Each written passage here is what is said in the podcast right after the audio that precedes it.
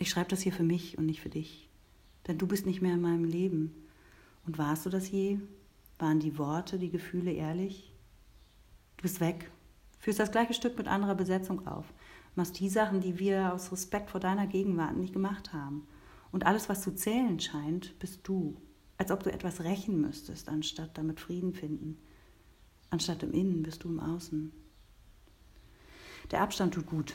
Ich lecke meine Wunden und schaue, was da war. Welche Rolle habe ich gespielt in dem Szenario? Und frage mich, sehe ich wirklich klar?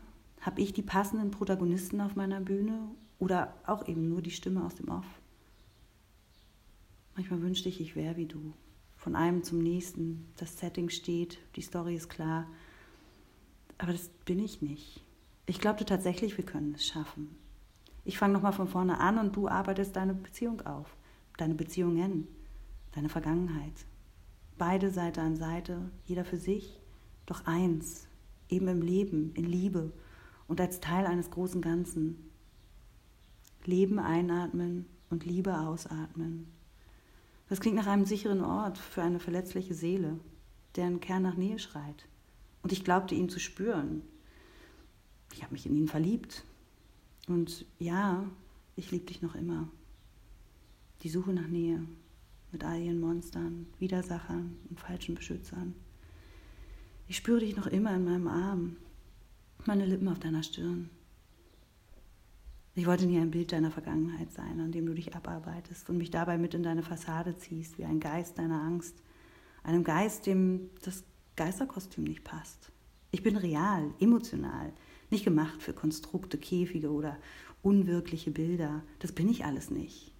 Ich will leben. Und ja, ich habe Angst. Angst, zurückgelassen zu werden, nicht zu wissen, was passiert, in einer Blutlache zu liegen, alle sind da und keiner hört meine Schreie. Ja, ich habe Angst. Ich habe Angst, nicht mehr zu lieben, nicht mehr geliebt zu werden. Darum schreibe ich meine Geschichten, um mich wiederzufinden, die Liebe zu mir, die Projektionen abzusträufeln und die Ruhe wiederzufinden. Ich danke dir für alles, was ich sehen durfte und alles, was da war. Da ist was sehr, sehr, sehr Schönes in dir.